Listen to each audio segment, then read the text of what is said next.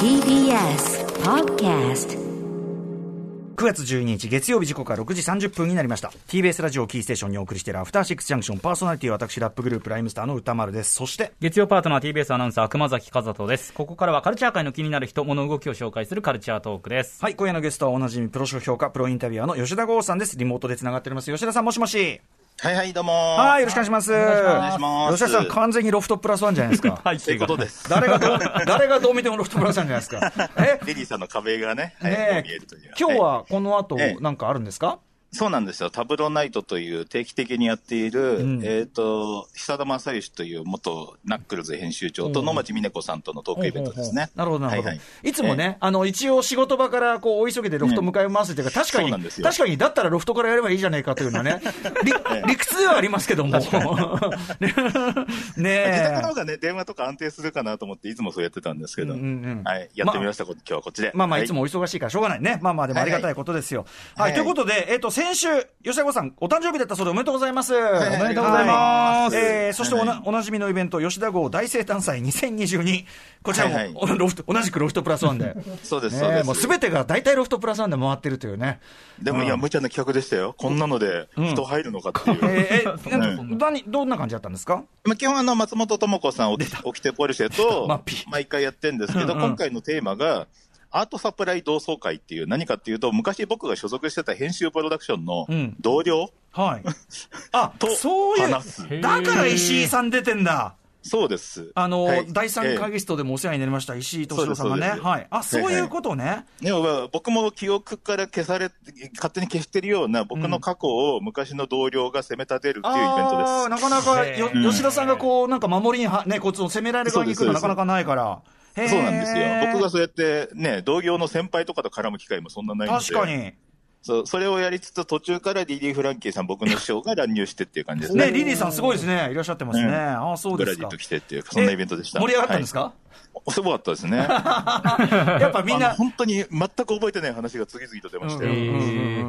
あのおおお客さんもちゃんと集まってじゃあ。はいはいはいはい。まあそうだよね、はい吉田さんはね、やっぱなかなか見らんないとこだからね。ええはいはいはいはい。ということ？で、あ、これじゃあ後からでも見れるんですね、くアーカイブそうです。まだ見れます。9月22日までアーカイブ販売中なので、でも正直できればあんまり見てほしくないような内容になっております。マジか。だからこそ見なきゃいけないというね。ありがとうございます。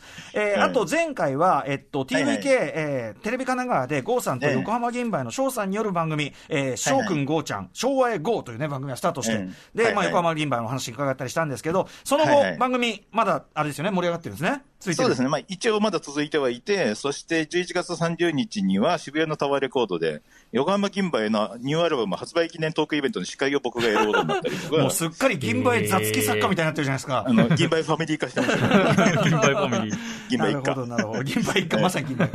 うんはいはいはい。そんなのもやったりするということですね。はいはいはい。ということで、えーそんな吉田剛さん、今回はどんなお話でしょうか？はい。えーユーミンや YM を手掛けた音楽プロデューサー、川添翔郎さんが初めての自伝、象の記憶、日本のポップ音楽で世界に衝撃衝撃を与えたプロデューサーを出版されたので、僕がインタビューで伺ったその破天荒な人生についてお話しします。はい、これ僕めちゃくちゃ興味あります。よろしくお願いします。お願いしお願いしまます。はい、えー今夜も生放送でお送りしています、アフターシックスジャンクション、この時間のゲストは、プロ商標がプロインタビュアーの吉田剛さんです。吉田さん、よろしくお願いします。はい、お願いします。お願いします。はい。ということで、今回は、えーユーミンや YMO を手掛けた音楽プロデューサーの川添翔郎さんが初めての自伝、えー、象の記憶、日本のポップ音楽で世界に背負きを与えたプロデューサーを出版された DU ブックスから出たということで、えー、郷さんが直接インタビューされたんですね。はい。はいはいということで、改めて川添さん、どんな方なのかというところから、あの、ぜひお願いします。はいはい。川口さん、まあね、ウィキペディアとか見るだけでも、この人はとんでもないんだっていうのが伝わる人なんですけども、うんはいまあ、1941年、東京生まれの現在81歳。で、お父さんがあの東京イクラにあるイタリアンレストランキャンティの創業者で、ん国際文化交流の活動もしていた方で、はい。でお母さんがピアニスト、はい。そして祖父が日本で初めて南洋群島を探検したりとか、日活の前身日本活動フィルムの初代社長だったり、曽祖父が板垣大輔の盟友だったりとか、あの、後藤、後藤翔二郎ですよね。そうです、そ後うです。藤翔二郎ってだって歴史上もう、の人物ですよもう、あの、普通に司馬遼太郎の小説にガンガン出てくる人ですよ。はいはい 本当に。、とんでもない血筋の人なんですけれども、うんうんで、川添翔郎さん自身も、まあ、とんで、さらにとんでもない人で、えっ、と、結婚公開されてますね。はい。で、2回目の奥さんが吹雪純さんかな？で、おー4番目の奥さんが林真理子さんの小説、アッコちゃんの時代のアッコのモデルとなった小出明子さん。これ僕、アッコちゃんの時代大好きで、これ、この間の NHK で東京ブラックホールってあのシリーズではいはい、今のこの川添さんとアッコちゃんのこのモデルの小出さんが、今のお二人が登場して、ほうほうほう度肝抜かれたんですよ。テレビ出るんだ、アッコちゃんと思って。はいはい、はい。そんぐらい僕すごい、その、あの、アッコさんの方にいつも興味あって、ええはいはい。なので、あの、うわーと思いました。うん。どうでした？川添さんのイメージはその時。その時、今の川添さんはなんかやっぱりこう、なんていうの、うん昭和をさ、こう、なんていうかな、もう、うん生きてきた、なんちょっともう、うんうんうんね、怪物的なと言っちゃ失礼だけど、はいはいはいはいちょっと存在感が、やっぱ今の人にはない迫力ありましたね。ですよね。うん。はいはい。はいはい。え一応その川添さんのざっとした経歴で言うと、ええまあそのね、お父さんがキャンディー作ってるからね、まあそういうような人たちと若いうちから交流はしてたわけですよね、当然。で、さで、お父さんがロバート・キャパの親友なんですよね。もうすごいんだけど。あの、売れる前のロバート・キャパをいろいろと助けてあげたっていうね。その関係でロバート・キャパが結成した写真家グループ、マグナム・フォトのカメラマンが練習とアシスタントとして働くようになって、で、そういう関係であの舞台芸術の仕事のために渡米して、ラスベガスで1959年に働いて、はい。で、1960年にはニューヨークに移ってフラメンコギタリストとして過ごしたりで、で、そうやってるうちに向こうでもいろいろ人脈が広がって、1969年に、あの、ヒッピーミュージカルのヘアの来日公演のプロデューサーを務める、うんうん。みたいなのが表立っての華々しい経歴なんですけど、まあ、この時点で、うんうんこの時点であれですよ、そのヘア、1970年にヘアの打ち上げで出演者と大麻パーティーを開いて逮捕。なるほど。うんええまあねみたいなのがあったんですけど、うんうんまあそういう時代ですからね。はいはい。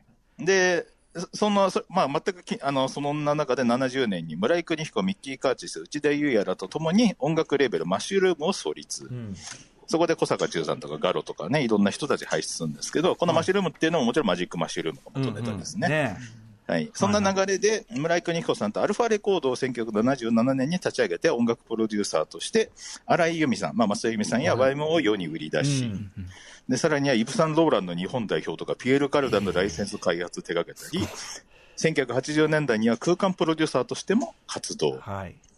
まあ。で2000年代に入ってからも、あの、青山テルマ featuring SoulJa とかもプロデュースしたり、そうねその時代でもヒットを飛ばしていた人なんですよ。はいはいはいはいね。まあ特にやっぱりバブル期までの、なんか日本の、まあなんていうか一番、ね。なんていうかな、華やかなとこみたいなね、はいはいとこをはい。駆け抜けてきた感じがありますけども、はい。ええうん。あの、郷さんはもともとじゃあ、川添さん興味は持たれてたんですか？ずーっと興味はありすぎて、取材したかったんで、ね何年も前も実は取材候補として名前挙げてたんですけど、あの、実は文化茶をタブーという雑誌が良くないのが全然実現できなくて、うんうん。そうだよね。まあそうですよ、当然。そ、それで取材受けるってもう正直はん、なんか黒いイメージでしかまあねないよ。、守るもの何もない人しか出てくれないで、で、それが良くないのかと思ってたところで、この単行本、2020年7月にこの初めての時点、象の記憶が発売された。これは段階パンチの連載に大幅確筆したものなんですけど、うんこのタイミングだったらいけるかな、そして雑誌変えればいけるんじゃないかと思って、ええオキテポルシェと一緒にやってるコンティニューというゲーム雑誌のインタビュー連載でオファーしたらあっさり実現。いや、これさ、コンティニューのインタビューがさ、もう、沖手さんのコンティニューのインタビューもう一つのね、なんていうのね、一つのロンダリング。ゲーム雑ロンダリングゲーム雑誌というロンダリングを行ってるから。そうなんですよね。うんゲームの話一切しないインタビューやってるんで。ねえ。で、やってる人は、あの、超タブーと同じなんだけど。そうです。聞く内容も全然変わらない。うん。そう。へえ、でもね、実現した。はい。はい。で、これがあれなんですよ。ちょうど僕がコロナ療養中のタイミングだったんですよ。うん。ええで、川添さんが今福島県在住で、なので、オキテポルシェも含めて3社バラバラの位置からズームで取材する。ねまあ、お年でもありますしね、はい。うん。と思ったらそん、そんな同じタイミングで、実話BUNKA超タブーのオファーも通って、で、そっちは対面で、キャンティで取材することが決定して、総本山である意味。うん。そうなんですよ。これ、じゃあ、あの、書き分け考えなきゃどうしようと思って、うん。あのーそうだ、じゃあ、ね、実は川添さんって、あのーそうなんですよ。この、今回の本、すごい面白い本なんですけど、ええあの、逮捕された話が大麻のことしか出てこない。うんうんうん。ですよねもっといろいろあるもんね。はい。あの、逮捕、そう、数限れ、数えきれないほどある人で、大麻覚醒剤、監禁暴行とかも、あの、なので、そういう話で超タブーってたっぷり掘り下げようと思って、うん。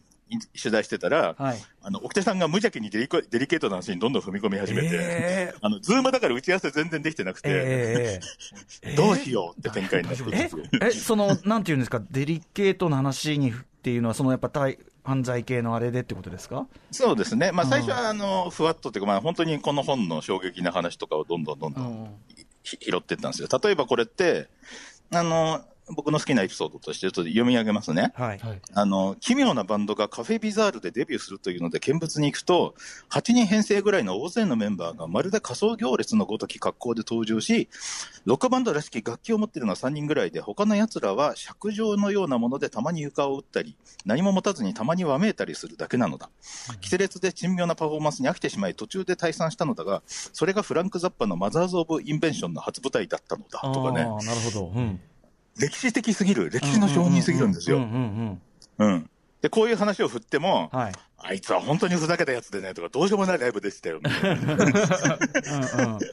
ボロクソにまあでもね、あの、伝説の誕生はそんなもんかもしれない、目で見たらね。そんなもんですねうんうん。そううちのエギアさんはフランク・ザッパ面白かった日本に呼んでたんですけどって言ってね、そうまあね、あれはザッパはユイヤ向きだね、ユイヤもひねくれてますからって感じで、うんうん。で、ユイヤさんの話とかしたりしながら、はい。で、あの、海外時代ですね、うん。もともとその、なんでヘアの、なんだっけ、プロデューサーになれたかっていうと、あの、ちょうどそこでサルバドール・ダリと知り合って、うん。ダリと一緒にヘアを見に行ったら、あの、ダリが連れてきたこいつなんだって感じで、なんか一目置かれて、そこで日本でやりたいって言ったら、なんかハったりがつ通ってう、ん。日本のプロデューサーになってみたいな感じで、ねでもそのダリと親しくなる段階がもう一個、一個飛躍があるから、もう何も、意味がわかんないですもんねあの、うんダリ、ダリと、ダリとどっか行ってる時点で別に何も驚かないみたいな。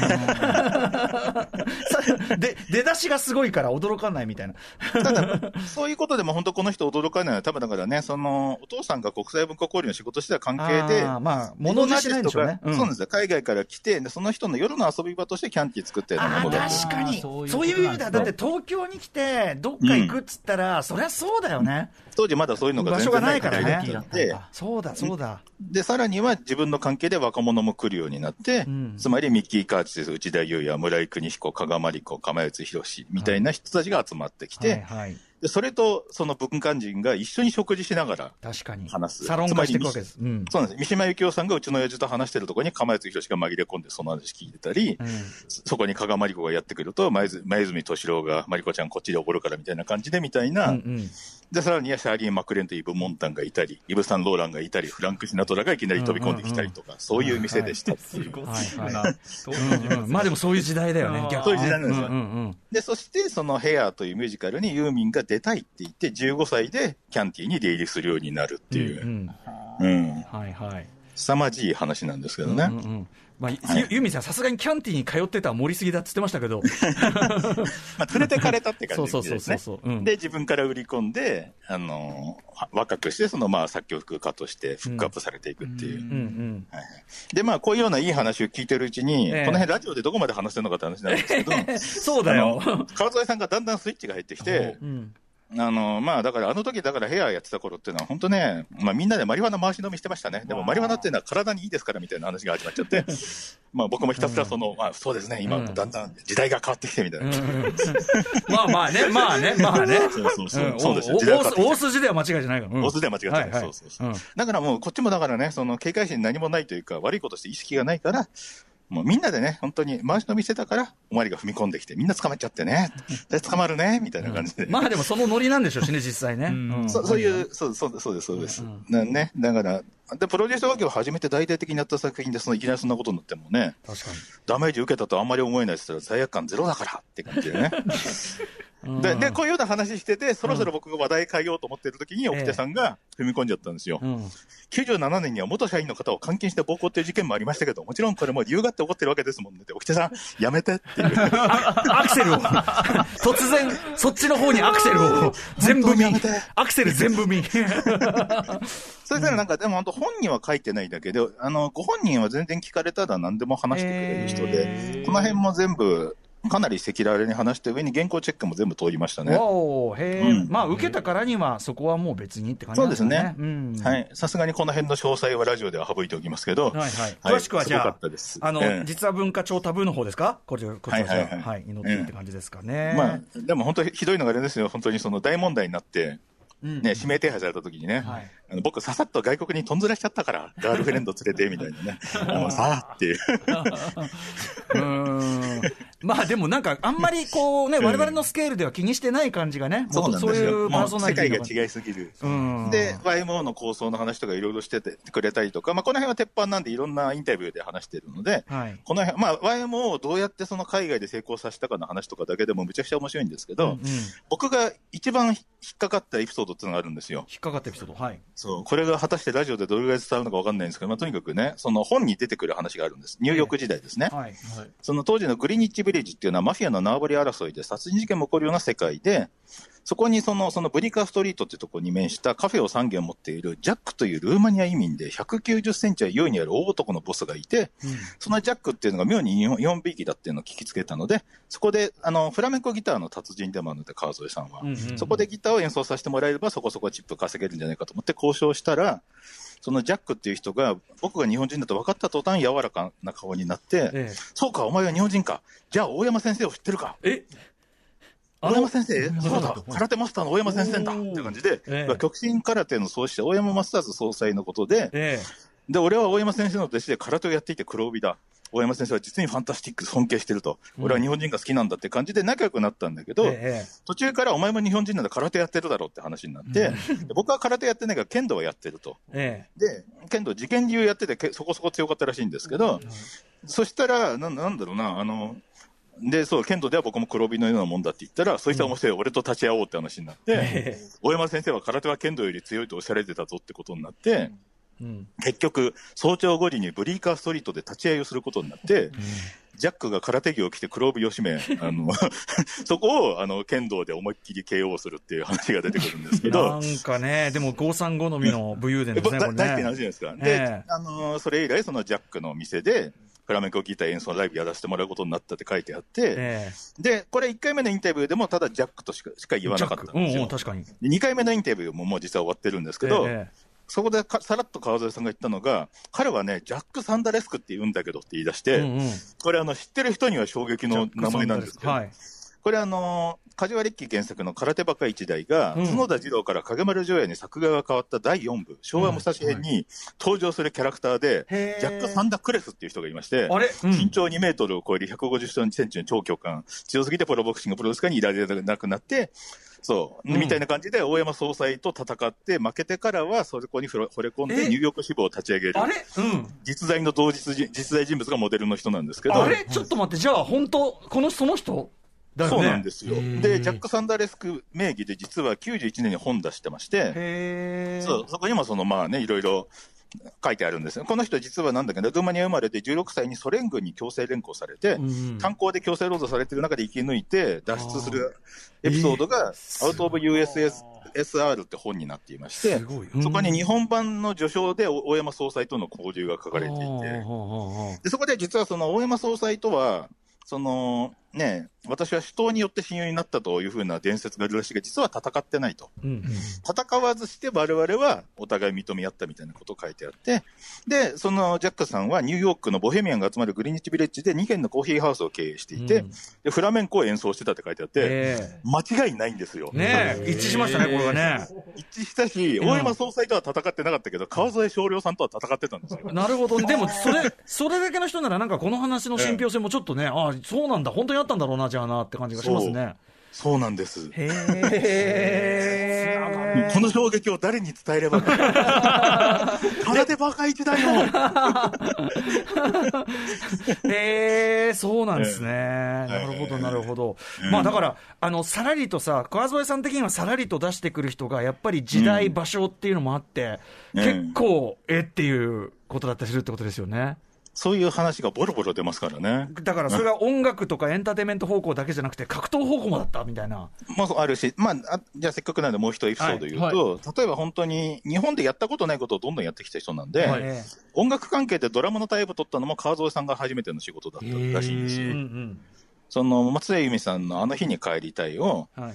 まあ、そのアルファレコードって本当に予算度外視して、とんでもない金額でレコーディングしてうんうん、回収するのが大変みたいな、はいはい。なんか大雑把な活動をずっとしてるらしくて、はいはい。で、ユーミンのアルバムすごいいいんだけど、2枚目もできた、でもプロモーションできない。